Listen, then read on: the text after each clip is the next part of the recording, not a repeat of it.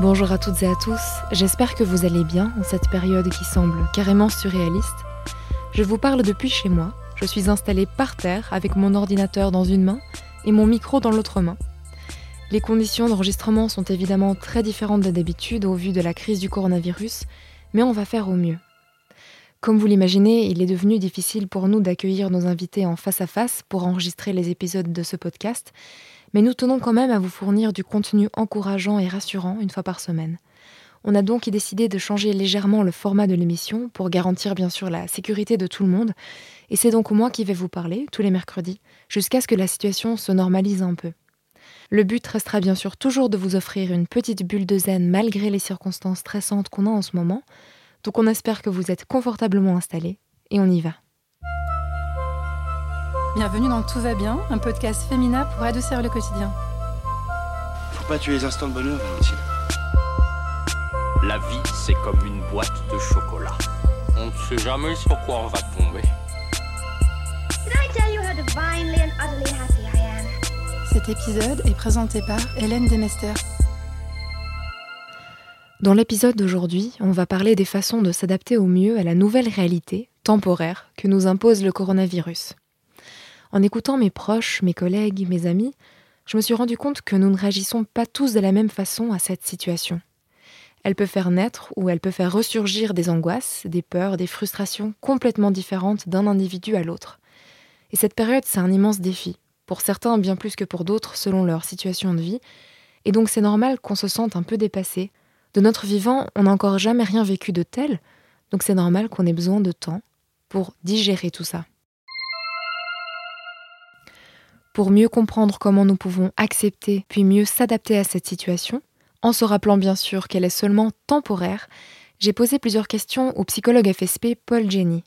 Donc c'est un peu différent de d'habitude, mais je vais vous lire la première question que je lui ai posée. Alors j'ai voulu savoir ce qui se passait au niveau psychologique quand nos routines sont bousculées d'une façon aussi soudaine. Et l'expert m'a répondu que nous, les humains, on est habitués à fonctionner avec des points de repère spatio-temporels. C'est des points qui nous aident à prioriser les informations qu'on reçoit, qu'on perçoit, et on marche souvent par anticipation. On essaye de prévoir des choses parce que ça nous aide à alléger nos ressources attentionnelles. Notre cerveau, il a toujours fonctionné de cette manière. Hein. Il travaille en essayant de faire des prévisions, d'anticiper les choses. Mais quand tout change du jour au lendemain, quand cette anticipation devient un peu plus difficile, parce que c'est difficile pour nous bien sûr de prévoir comment cette situation va évoluer, eh ben on doit faire face à l'immédiat. Et au niveau intellectuel, on peut très bien concevoir ces changements soudains, mais par contre c'est le système émotionnel, donc le système limbique et viscéral, qui lui a besoin d'un peu plus de temps pour digérer ces chamboulements.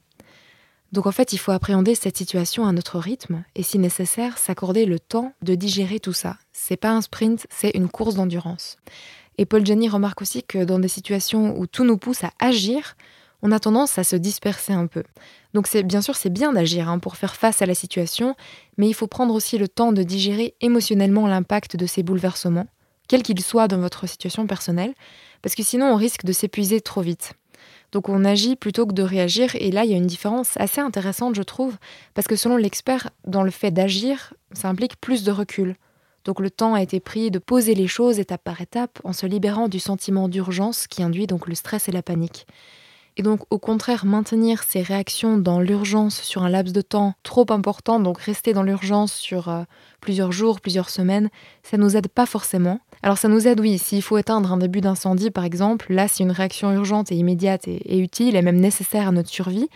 Mais c'est pas le cas maintenant parce qu'on est face à une réalité où on doit adapter nos modes de vie. Et là, c'est important de prendre le temps d'opérer ce changement pour que la transition se fasse au mieux. Donc pas de panique et on essaye de prendre du recul parce qu'à nouveau, c'est pas un sprint, c'est une course d'endurance. Donc on, aimerait bien que ça passe au plus vite, on croise les doigts pour que ça dure pas très longtemps, mais comme il est impossible d'anticiper et de prévoir à l'avance la durée de cette situation, on essaie de garder notre énergie pour s'y adapter, vraiment comme pendant une course d'endurance.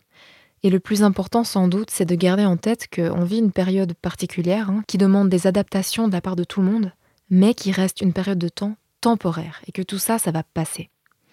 Donc évidemment, cette idée, elle balaye pas forcément les phases de stress qu'on risque tous inévitablement de traverser à un moment ou à un autre, mais le psychologue nous rappelle aussi que, en fait, plus on dramatise une réaction de stress, plus elle va s'amplifier, plus elle va prendre de place dans notre esprit. Donc ces moments d'angoisse, il faut les accepter, les accueillir, se dire qu'elles sont normales, pour ensuite les laisser partir plus rapidement.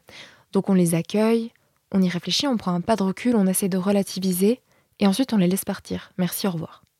Et surtout, l'expert rappelle de prendre des moments pour se ressourcer, pour faire des activités qui nous plaisent, et puis aussi pour chasser un peu les réactions de stress qui ont pu s'accumuler.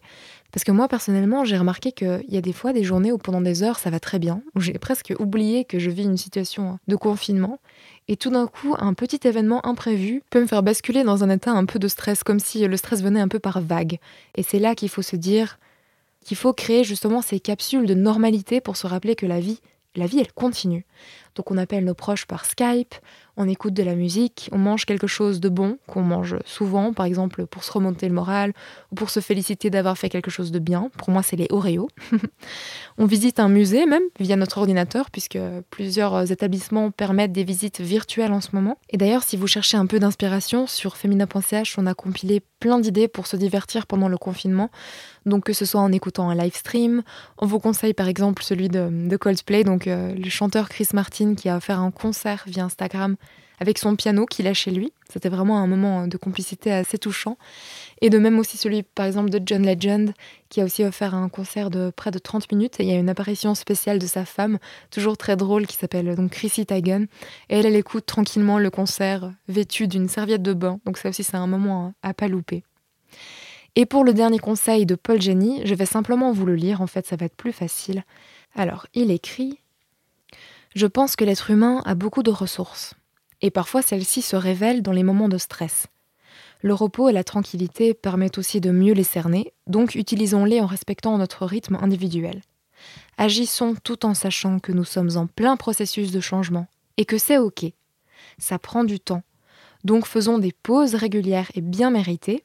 Et je précise que l'expert a écrit le mot pause en majuscule pour bien souligner euh, que c'est très important. Nous ne sommes pas des machines, mais des êtres humains avec une tête et un système psycho-émotionnel qui doit pouvoir se reposer. Donc je remercie chaleureusement Paul Jenny pour toutes les réponses qu'il m'a envoyées en prévision de cet enregistrement. On espère que ce petit épisode aura pu vous donner un peu de motivation et vous rappeler que cette période étrange, elle va passer.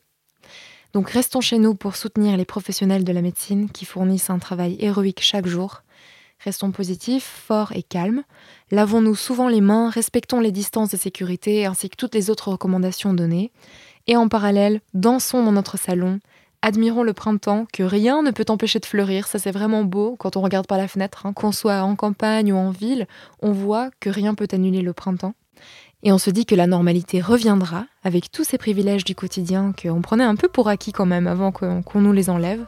Et cette normalité, cette routine, quand elle reviendra, elle nous apparaîtra comme la chose la plus précieuse du monde.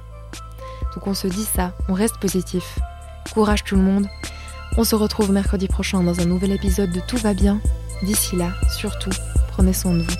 À bientôt.